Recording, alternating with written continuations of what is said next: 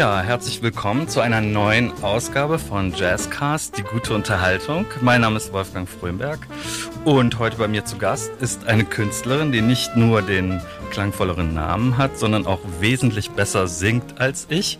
Die Sängerin und Texterin und Komponistin Rebecca Salomea. Hallo. Hallo, liebe Rebecca. Schön, dass du hier bist. Ähm, die erste Frage äh, liegt unter den herrschenden Pandemiebedingungen auf der Hand, würde ich sagen. Wie geht es dir? Hm. Hm. Erstmal freue ich mich äh, sehr, heute hier zu sein, mhm. mal andere Gesichter zu sehen. Ähm, wie geht es mir? Es ist ein ständiges Auf und Ab, wie glaube ich bei ganz vielen. Mhm. Ähm, wobei ich zumindest finanziell gesehen in einer recht privilegierten Situation bin durch diverse Förderungen und so weiter. Das heißt, ich habe keine mhm. existenziellen Nöte in der Hinsicht. Ähm, aber ja, also es zehrt schon wirklich enorm an den Nerven auch und an, an der Inspirationsquelle und so. Also, dass man kein Publikum hat, dass man keine Reaktionen so wirklich mitkriegt, dass man so viel im Internet verbringt, so viel Zeit verbringt mhm. und so viel. Ja, ich wollte gerade sagen, also du würdest doch wahrscheinlich unter normalen normalen Umständen, ne, wir haben ja schon fast vergessen, mhm. was das bedeutet, ähm, äh, im Moment sehr viele Konzerte spielen oder sehr viel live auf Bühnen unterwegs sein, oder nicht? Ja, absolut. Genau, das hat sich eigentlich vor der Pandemie auch so wirklich schön entwickelt, dass mhm. ähm, wir regelmäßige, gut besuchte Konzerte gespielt haben ja. und ähm, einiges auch vorhatten, einiges in Planung war und ähm, mhm. ja, kaum vorstellbar irgendwie. Also kennen, glaube ich, viele, wenn man jetzt Bilder sieht von gefüllten Räumen, dass man denkt, was, das äh, ja, es wirkt absurd. Man will den Leuten schon zurufen, hey, Abstand halten. Ne? Ja, irgendwie. Und gleichzeitig hat man so eine Sehnsucht danach, das auch mal wieder zu erleben. Ich habe jetzt letztens gesehen, dass Leute irgendwie so an so Versuchen teilnehmen dürfen mhm. und dann so Partys feiern unter Laborbedingungen und mhm. da äh, erprobt man dann irgendwie, äh, wie sich das dann ähm, entwickelt, wie das Virus sich ausbreitet, zum Beispiel unter Ach. solchen Bedingungen. Ja. Oh, wow. Ja. Also wenn das kein Fake war, sowas wird durchgeführt. Ja, äh, ja. Aber du hast gesagt, wir, ähm, Salomea, das ist auch der Name ähm, deiner Band. Und ähm, letztes Jahr ist es nicht ganz ein Jahr her, aber fast ein mhm. Jahr, ne? Mhm. Ist da, äh, ist euer letztes Album auch erschienen und ist das zweite der mhm. Bands, Salomea, Bathing in Flowers. Mhm. Und ähm, ja, also im Presseinfo heißt es, es entführt einen musikalisch in eine Welt, hinter den Spiegel und ich dachte, ja, wenn wir jetzt hier sind und viel Musik können wir hier nicht hören im Podcast, mhm. dann ähm, versuchen wir mal so ähm, im Gespräch äh, in diese Welt einzutauchen. Ähm, kann man denn sagen, so prinzipiell, dass du dich gerne über deine Musik unterhältst? Kommt drauf an, mit wem. Mhm. äh, aber prinzipiell schon, ja. Ja. Wir haben das ja auch schon mal gemacht ähm, und man kann ja. sich sehr gut darüber unterhalten, finde ich. Mhm. Vor allem, weil die Musik so ein weites Spektrum eröffnet. Ähm, mhm. Und äh, du hast letztes Jahr im September gab es auch von diesem Album nochmal eine andere Version von einem Song mhm. und äh, da wurde nochmal so eine Duo-Version eingespielt, mhm. ja. Und ich finde, da ist mir dann auch nochmal klar geworden, ähm, also der Song heißt Invitation mhm. und äh, dass es auf dem Album sehr viele so große Gesten gibt, mhm. ähm, aber dass es eben auch sehr viele intime Momente gibt. Und in dem Sp Stück speziell geht es ums Weinen. Mhm. Ähm, was bedeutet dieser Song für dich? Oh, der, ähm, bedeutet fast jedes Mal was anderes. Mhm. Wie so viele meiner Songs, ja. weil ähm, die meine Texte entstehen oft so collagenartig und ich habe nicht nicht immer nur ein bestimmtes Thema im Kopf oder einen Menschen, für den ich das schreibe, sondern es ist direkt so ein fächert sich so eine fächern sich so unterschiedliche Wege auf, die mhm. man gehen kann. Mhm. Und ähm, bei Invitation ist es eben mal so wirklich dieses dieses Weinen vor Freude, vor Glück, vor Dankbarkeit. Mhm. Ähm, aber so dahinter steht, dass das, dass ich das in der Zeit geschrieben habe, wo ich auch unglaublich viel aus Trauer und und ähm, Verlustängsten geweint habe. Und ähm, genau, das das äh, kann ich aber dann so jedes bei jedem Mal, den ich den Song, Song singe, kann ich selber entscheiden, welche Facette jetzt weiter äh, äh, im Mittelpunkt steht mhm. quasi. Ja, ich finde auch in, in vielen deiner Songs gibt es sehr verschiedene Emotionen, die eine Rolle spielen. Mhm. Ne? Mhm. Also so, es gibt so viele verschiedene Wendungen und äh, die du dann auch sozusagen als Sängerin äh, ähm, sehr überzeugend oder ja sehr mitreißend performst. Mhm. Aber bevor wir da jetzt nochmal auf das Album ein bisschen weiter zu sprechen kommen und auch vielleicht die Geschichte der Band nochmal kurz aufrollen. Mhm. Ähm, du bist nicht aus äh, Köln, du lebst in Köln, aber gebürtig bist du ich, Schwarzwälderin, ja, richtig? Genau, also was würdest du einem Rheinländer Gutes oder einer Rheinländerin Gutes über den Schwarzwald erzählen? ähm, ja, das kann man ja, wenn man an einem Ort aufwächst, immer nicht so äh, gut schätzen. Aber also mit so ein bisschen Abstand jetzt. Hier genau, aus. mit ein bisschen Abstand auf jeden Fall die Natur und mhm. ähm, die Wälder tatsächlich mhm. und ähm, den Rhein, äh, die ähm, äh, das Essen schon auch. Ja. Ähm, gute Salate. Es gibt gute Salate. Ähm, mhm. ähm, die, die, Nähe Sprach, zum Elsass. Die Sprache, der Dialekt. Die Sprache, also man klar, hört, ist man heim, hört das ist, kaum. Ist ein, nee, bei mir nicht. Nee, ne? Aber das liegt daran, dass meine Mutter Amerikanerin war mhm. und wir zu Hause Hochdeutsch gesprochen haben. Ja. Mein Vater ähm, kam eben da oder kommt daher und ähm, hat dann aber in Köln studiert auch, witzigerweise, hat Horn studiert an der Musikhochschule und musste dann einfach schnell Hochdeutsch lernen, sonst hätte er mhm. sich hier nicht durchschlagen können. Vor allem auch, weil viele hier das nicht verstehen, den Dialekt nicht verstehen. Mhm. Meine Band, wenn ich die mit nach Hause nehme, das wie eine die verstehen nicht, ja. was mein Onkel sagt. Zum Beispiel. Ja, aber das heißt, durch dein Elternhaus bist du auch musikalisch schon geprägt. Ja, ja. ja. Und äh, du bist 2013 nach Köln gekommen, ist das richtig? Und ähm, hier, warst dann hier an der Hochschule für Musik und Tanz. Genau. Und da hast du Popgesang studiert? Pop und Jazz. Ist das richtig? Das geht zusammen. Also witzigerweise mhm. alles, was nicht. Pop und Jazzgesang. Genau, ja. Pop und Jazzgesang. Beziehungsweise Pop und Jazz mit Hauptfachgesang und Nebenfach okay. Ah, okay. ähm, mhm. Klavier. Ja. ja. Und ähm, ja, wann hat sich das so bei dir rauskristallisiert, äh, dass du das Gefühl hattest, du möchtest gerne Sängerin sein, weil es äh, würde ich jetzt ja mal denken, steht dahinter, oder? Als mhm. Idee schon mhm. vorher, wenn man Gesang studiert mhm. oder mit ja. dem Schwerpunkt Gesang. Ich wollte die längste Zeit äh, eigentlich Schauspielerin werden. Mhm. Und dann hat sich das aber schlagartig verändert, dieser Wunsch. Also ich habe zwei Aufnahmeprüfungen gemacht für Schauspiel mhm. und war dann aber längere Zeit im Ausland. Mhm. Und ähm, ja, die Geschichte klingt wahnsinnig kitschig, aber ich habe dann äh, eine Biografie von Billie Holiday gelesen und wir haben zu Hause tatsächlich viel Billie Holiday gehört. Ja. Und ähm, diese Art, Songs zu singen und und ähm, Melodien zu variieren und, und sich zu eigen zu machen und, und zu erzählen. Und das, das hat mich einfach unglaublich äh, überzeugt, dass ich das auch machen will. Mhm. Und dann habe ich nicht lange drüber nachgedacht. Und, äh, Aber wie hast du dann gesungen? Hast du dann zum Beispiel mit deinem Vater zusammen gesungen? Ach so, nee, genau. Ich habe vorher schon viel, also auch in in Chören gesungen mhm. und hab, okay. hatte so, seit ich 16 war, war ich in, in unterschiedlichen Bands und mhm. habe dann auch mal in Big Band gesungen und habe dann auch ein bisschen Gesangsunterricht gehabt mhm. und ähm, und ja, genau, mit einer Freundin immer ganz viel zusammen gesungen. Auch genau in äh, Harmony. Mhm. Ähm, genau, mehrstimmig ja. und so. Und das ja, war ja. Du hast auch eine A Cappella-Band später genau, gegründet, ja. ne? Mhm. Können wir vielleicht auch gleich drüber sprechen. Mhm. Ähm, wie ist dein Bezug zu Jazz? Ich meine, das King, King Georg ist ja seit geraumer Zeit ein Jazzclub für mhm. Straight Ahead Jazz. Du hast selber, glaube ich, hier noch nicht, bist hier nicht aufgetreten, oder? Im Rahmen des Jazzclubs? Nee, tatsächlich. Warst aber schon mal hier. Genau, ich habe mal was mitkuratiert ah. ähm, im Dezember 2019. Mhm. Ähm, genau, aber selber aufgetreten noch nicht. Mhm. Ja, mein Bezug zu Jazz ist ähm, also schon auch vom Elternhaus her. Mhm. Ähm, wir haben einfach auch viel Musik zu Hause gehört. Ja. Mein Bruder spielt Trompete und hatte auch äh, viel, viel ähm, ja, Jazz quasi Unterricht gehabt mhm. und ähm, ich habe dann im Gesangsunterricht auch die meine ersten Standards kennengelernt. Ja. Irgendwie, ich glaube, mein erst mit einer meiner ersten Standards war My Ship von Kurt Weil.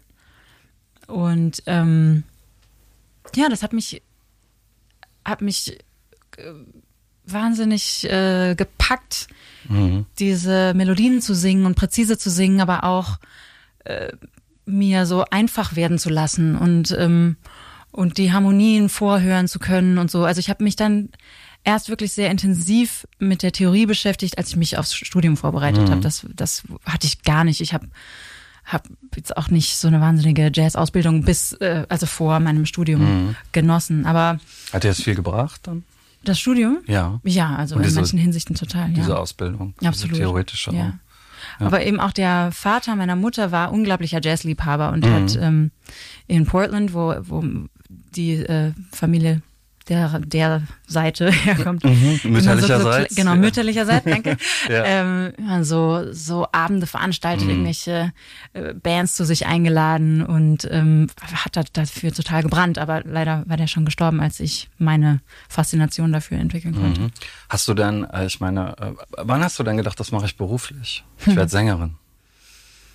Also es ist ja immer noch mal ein Unterschied. Ne? Erst singt man gern, dann macht ja. man die Ausbildung und dann ist es ja ein wichtiger Schritt, irgendwie zu sagen, wie alt warst du da, als du das so für dich entschieden hast oder gesagt hast, ich, ich riskiere es zumindest. Ne?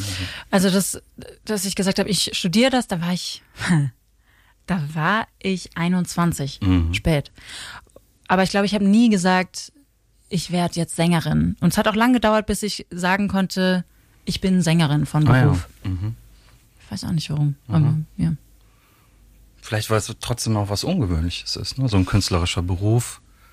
Ja, vielleicht. Und auch weil die, die Grenzen irgendwie so fließend sind von wann ist man in der Ausbildung und mhm. wann ist man fertig. mhm. Aber wo du Grenzen sagst, ich finde das ganz interessant, wenn du jetzt perform, du performst ja auf der Bühne und hast mhm. du dir sozusagen die Schauspielerei da auch einverleibt mhm. als Sängerin, ist das dann auch ein Teil davon geworden und deine, ist da sozusagen deine alte Liebe, geht die darin auf? Ja, also je sicherer ich mich in meinem Metier als Sängerin fühle, und das mhm. ist mit jedem Konzert ein Stückchen mehr, ja. desto freier kann ich mich fühlen und bewegen und äh, mich ausdrücken. Und das war anfangs, war ich, glaube ich, mhm. stocksteif. Und mittlerweile merke ich aber, diese Musik, die ich mache, ist total körperlich und ähm, ich kann dem Ausdruck verleihen und ich habe auch schon immer gerne getanzt und mich bewegt und ja. ähm, mhm das ist einfach so diese, auch diese Entwicklung und, und zu verstehen, dass diese Grenzen auch nicht wirklich existieren. Also, dass ich mhm. performen will. Ja, du hast im Bundesjazzorchester gespielt, glaube ich, mhm. drei Jahre. Ja. Und dann diese besagte A Cappella-Formation mhm. auch gegründet, of Cabbages and Kings. Kannst ja. du dazu kurz was erzählen? Ja, da, gibt's die, die noch? Oder? Die gibt's noch, ja. Ja, mhm. wir haben tatsächlich gestern virtuell geprobt. Ähm, Wie funktioniert das? Ja, wir haben uns da so ein ganz spannendes Konzept überlegt, dass wir uns kurz treffen in einem Zoom-Room und dann besprechen, mhm. was wir gerne ausprobieren wollen und dann ähm, gehen wir wieder raus, dann öffnet jede ihre, ihr Programm, Ableton, was auch immer, und dann haben wir einen bestimmten Rahmen gesteckt, wozu mhm. wir irgendwie was aufnehmen wollen und dann macht das jede für sich, dann wird das hochgeladen und dann hören wir das zusammen an und fügen das vielleicht zusammen oder ähm, probieren da so ein bisschen rum und mhm. haben da wirklich so einen ganz interessanten Approach gefunden, weil wir uns auch irgendwie gesagt haben, ja, irgendwie müssen wir halt mit dieser Situation umgehen und das funktioniert für uns gerade ganz gut, forschungsmäßig. Mhm. Aber zu derselben Zeit ungefähr äh, hat sich ja deine andere Band herauskristallisiert. Genau. Ähm, und da kam auch dann das Debütalbum, 2018 meine ich. Genau, also äh, die Bands sind tatsächlich, ich glaube, Salomea ist 2013 oder 2014 haben wir angefangen, also als, als Studi-Band, so, haben ein bisschen rumprobiert und mhm und ähm, of Capitals and Kings ist nach dem Voyazzo dann entstanden. Mhm. Ähm, also mhm. aus diesem äh, aus diesem Vokalensemble. Genau. Mhm.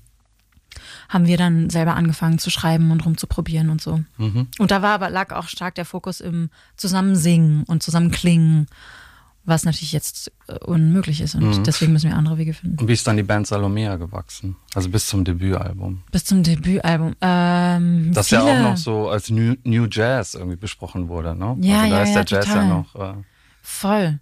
Ich habe da alles, ähm, also das war die erste Band, mit der ich meine eigenen Songs und Stücke äh, ausprobieren konnte und ähm, ich habe da wirklich meine ganze musikalische Entwicklung mit reinbringen können und äh, und aber alle haben auch ihren Teil dazu beigetragen ne? Und mhm. ähm, aber du bist schon die Komponistin und Texterin genau grundsätzlich. Ja, ja genau. Aber klar also wir, wir gerade im Studium aber auch so gehen wir alle durch durch unterschiedliche Phasen. Und es gab für mich persönlich kann ich ganz klar sagen Phasen wo ich aus Protest geschrieben habe oder wo ich bestimmte Dinge ausprobieren wollte oder politisch oder was für ein Protest? Ähm, eher so persönlich, glaube ich. Mhm. Äh, so ein mhm. ja aus einem Selbstbefreiungs- oder äh, Akt oder aus einem oh, ich zeige, ich bin eine Frau, aber ich kann trotzdem irgendwie äh, mhm. Jazz machen und so. Also so ein bisschen mhm. tatsächlich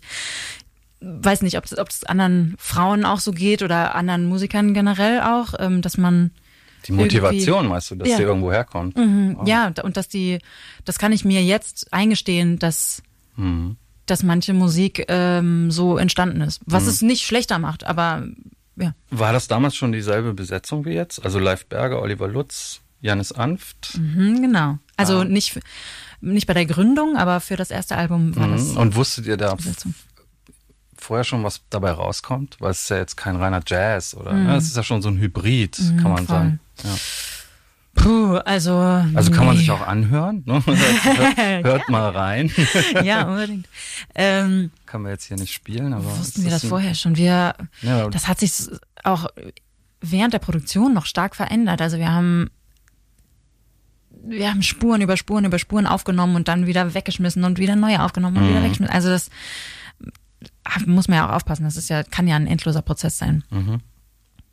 Und aber bei, beim ersten Album waren wir eher noch so, yeah, je mehr, desto besser.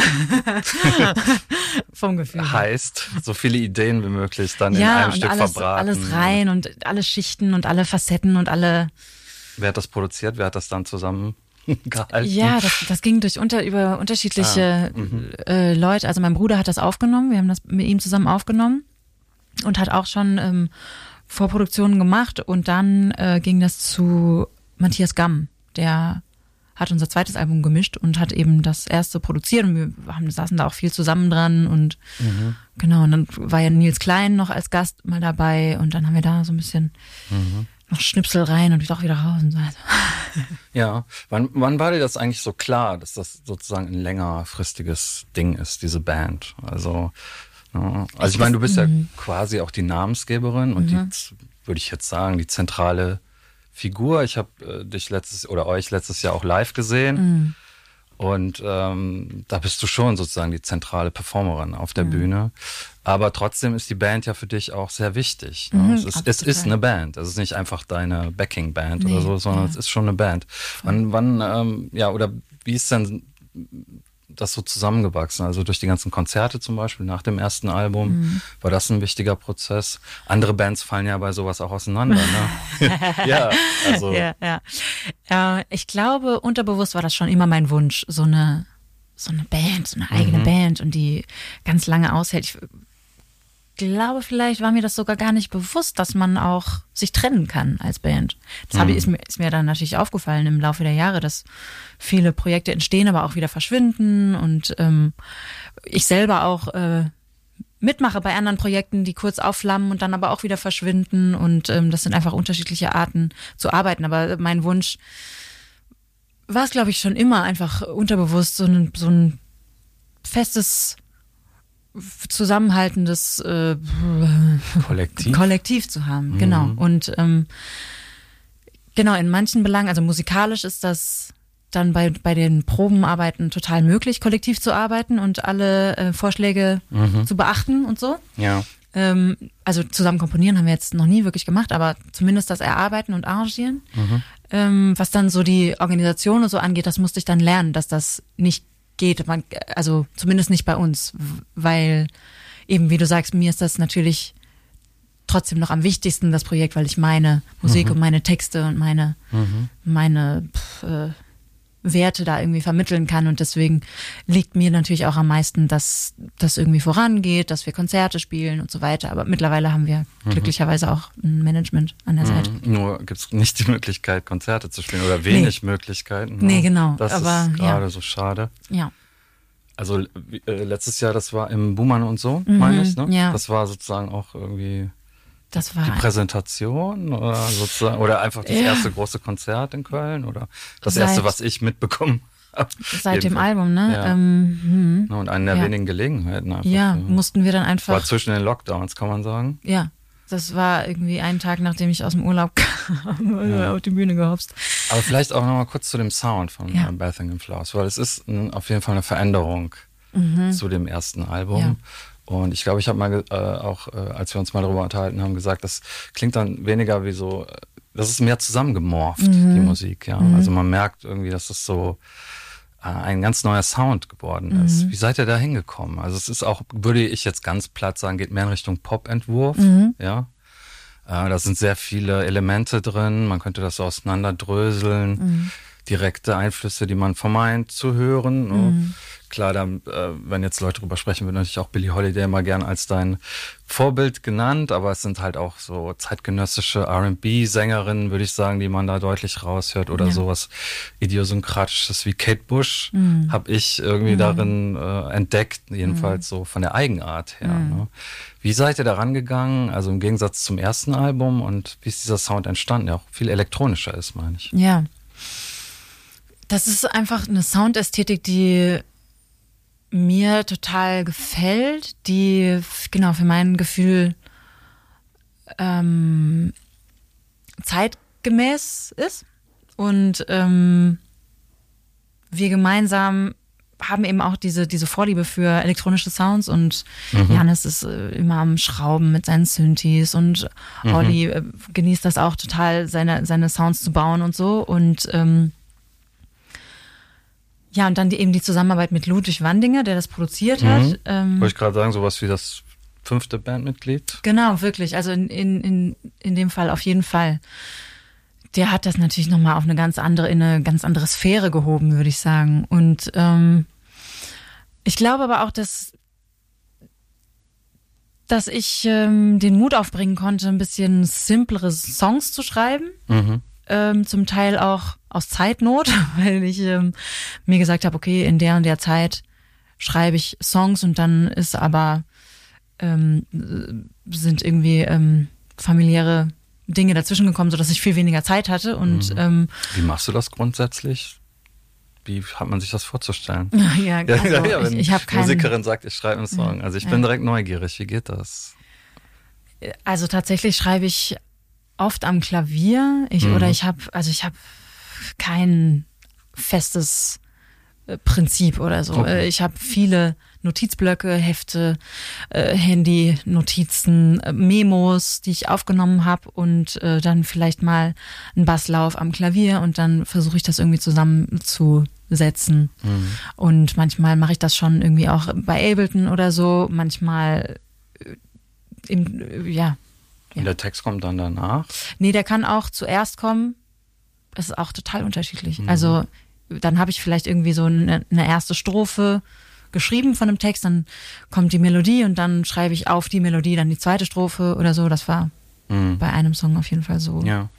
Über Invitations haben wir eben schon gesprochen, mhm. über den Song. Und ähm, es ist auf jeden Fall so, dass man das relativ schnell merkt, finde ich, wenn man das hört, dass viele Stücke doch auch sehr persönlich sind. Mhm. Und ähm, das ist einfach eine allgemeine Frage, äh, ob das eben auch so ein, ob du das so als, als eine Entwicklung siehst, ne, die man dann irgendwie über den Prozess, da, da gibt es schon ein Album und du arbeitest ja auch mit vielen anderen Künstlerinnen und mhm. Künstlern eben auch in anderen Konstellationen zusammen, mhm. dass man dann irgendwann dahin kommt mhm. und den Mut hat, dann eben noch persönlicher zu sein. Man ja. hat ja immer noch eine Kunstfigur, ne? Ja. Es ist ja nichts Privates. Ja, so. ja, absolut. Aber man merkt, finde ich, und äh, vielleicht auch das die Frage, wolltest du das auch, dass, dass die Leute merken, dass da sehr intime Sachen auch behandelt werden? Ja, absolut. Weil mhm. ich glaube, dass der Zugang sonst vielleicht für viele nicht da ist.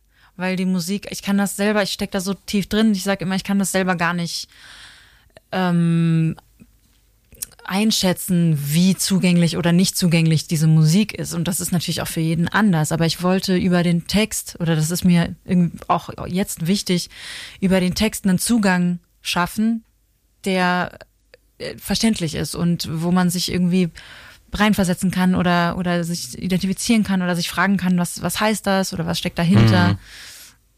Ja, und ich glaube, dass das äh, durch Text irgendwie mhm. möglich, ähm, ja, und äh, einfaches. Mhm. Schreibst du im Moment viel auch oder schreibst du neue Songs? Ich schreibe sehr, diffus, sehr wirr.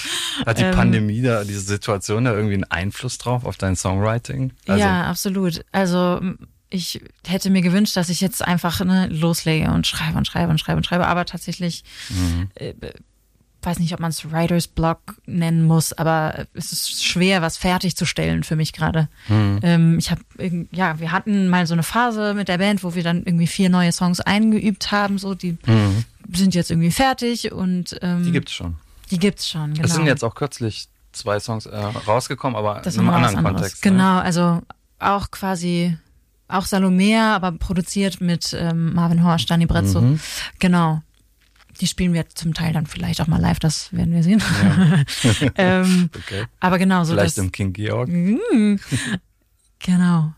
Ansonsten so, dass äh, ich, ich versuche da unterschiedliche Wege zu gehen. Also ich versuche eben auch selber zu produzieren und dann mit Janis zusammen zu produzieren mhm. und dann mit der Band zusammen zu üben. Ähm, und da auch einfach das alles erstmal zu sammeln und ähm, dann zu schauen, wo es hingeht. Mhm. Was ich ähm, auch noch sehr spannend fand ähm, an Bathing Flowers, das sind, äh, ich habe das mal für mich so die Zumutungen äh, genannt, die du deiner Stimme äh, hm. so auferlegst, weil du hast unglaublich, du bist eine tolle Sängerin, hm. aber es gibt ähm, das ganze Album, habe ich ja schon gesagt, oder hast du auch schon gesagt, eher elektronisch mhm. auch, ähm, von der Instrumentierung auch und von der Produktion und mit der Stimme werden eben auch viele Sachen gemacht, ja. Mhm. Du setzt eben viel Effekten aus mhm. und das ist auch relativ neu, oder? Mhm. Also und ähm, ja. ja. wie ist das für dich, wenn du dich dann so selber hörst so und mit deiner Stimme äh, dann sozusagen ja auch ne, was machen kannst, nochmal nachträglich? Ja, ähm, total spannend, weil mhm.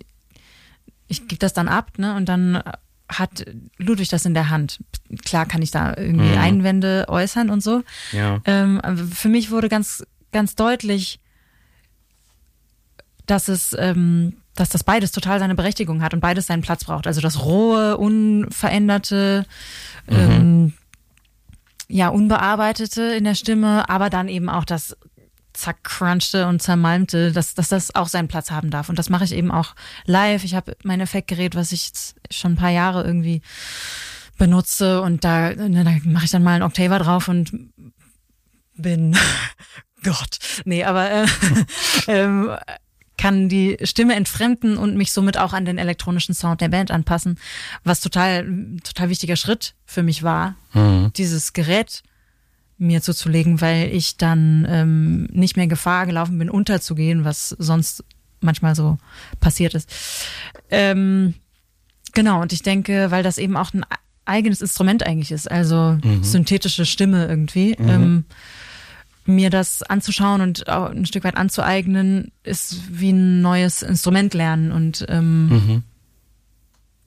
ja, finde ich finde ich irgendwie gut, auch gerade als Jazzsängerin da zu gucken, was sind die ja. die Möglichkeiten, was kann ich ohne Effekte mit meiner Stimme machen, mhm. was kann ich mit Effekte machen, was kann ich äh, ja, was, was, was sind meine Möglichkeiten? Mhm. Weil ich, ich kann, ich kann ein Lied erzählen, ich kann einen Text sprechen, ich kann was rappen, ich kann aber auch äh, schreien. Machst du auch alles?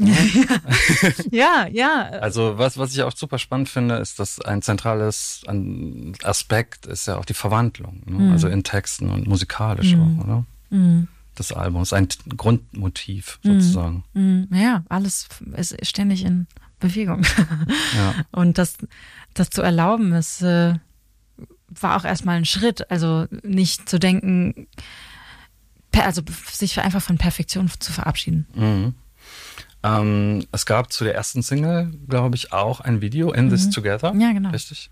Und äh, da spielst du mit so äh, Pop- Gesten, würde ich sagen, mhm. und Moves und äh, auch mit verschiedenen Farben und mhm. Kostümen. Ähm, und das habe ich dann eben auch in Verbindung gebracht mit so einer Art Kunstfigur, die man mhm. sich selber schafft. Mhm. Wie steht das für dich im Verhältnis eben zu dieser Intimität, die sich in den Texten ausdrückt? Ja, ja gute Frage. Mm. Also ich, es steckt halt kein Konzept dahinter. Mhm. Ich bin keine Konzeptfigur. Mhm. Ähm, und so Ehrlichkeit, Ehrlichkeit und Wahrhaftigkeit ist mir total wichtig. Ja. Und ähm, dass das aber was Kunstvolles trotzdem haben kann und man das visuell künstlerisch verpacken kann, steht für mich nicht im Gegensatz dazu, mhm. sondern pf, ja, das, das ergänzt sich. Hoffentlich. Ja. Ja, es ist ein cooles Video. Wer hat das gedreht? Okay. Ja, das äh, war der Karl Friedrich Degenhardt. Mhm. Der ist Schlagzeuger und produziert auch und wohnt, äh, kommt aus Essen. Und ähm, wir haben schon viele Fotos mit dem auch gemacht. Und der, der ist auch Fotograf, oder? Er ist auch Fotograf und eben hat er hat auch das äh, Duo-Video von Invitation gemacht und, mhm. und In This Together eben auch. Und ähm, der Live, unser Drummer, hat ja. mit mir zusammen die ähm, Outfits haben wir zusammen geguckt und so und haben so mhm. das visuell uns irgendwie ausgearbeitet. Ja. Ja, schaut's euch an. Mir bleibt eigentlich nur noch zu fragen, irgendwie dein jetzt gerade dein größter Wunsch für die Zukunft oder dein Plan, den du hast, irgendwie für die, für die allernächste Zukunft, künstlerisch, außer dass du bald mal im King Georg vielleicht spielst. mein größter Wunsch ist, dass wir alle ähm, diese Offenheit, die wir uns in der Welt irgendwie wünschen, auch nochmal wirklich für uns selber angucken, ob wir die ob wir die empfinden und leben und vor mhm. allem in der Kunst, ob wir, mhm. ob wir die ähm, praktizieren, ob wir Musik und Kunst gegenüber wirklich so offen sind, wie wir ja. glauben und ähm, dass wir einfach noch offener und unbefangener auf, auf alles hm. zugehen. Das fand ich auch so ein schöner, äh, äh, so äh, diese diese Spannung zwischen der, dieser Vielgestaltigkeit, ja, die mhm. du auch auf dem Album irgendwie darstellst. Also, dass du so in Figu verschiedene Figuren schlüpfst und gleichzeitig aber so ein Selbstbewusstsein mhm. auch nach außen strahlst. Irgendwie, das mhm. würde ich jetzt passend dazu noch sagen, hm, dass mir das zu Bathing in Flowers und zu deiner Musik einfällt. Ähm, Rebecca, herzlichen Dank, Danke, dass du hier gewesen bist. Rebecca Salomea, hört euch die Musik an. Und ja, da bleibt mir noch zu sagen, danke fürs Zuhören und bis zum nächsten Mal. Danke euch. Tschüss. Tschüss.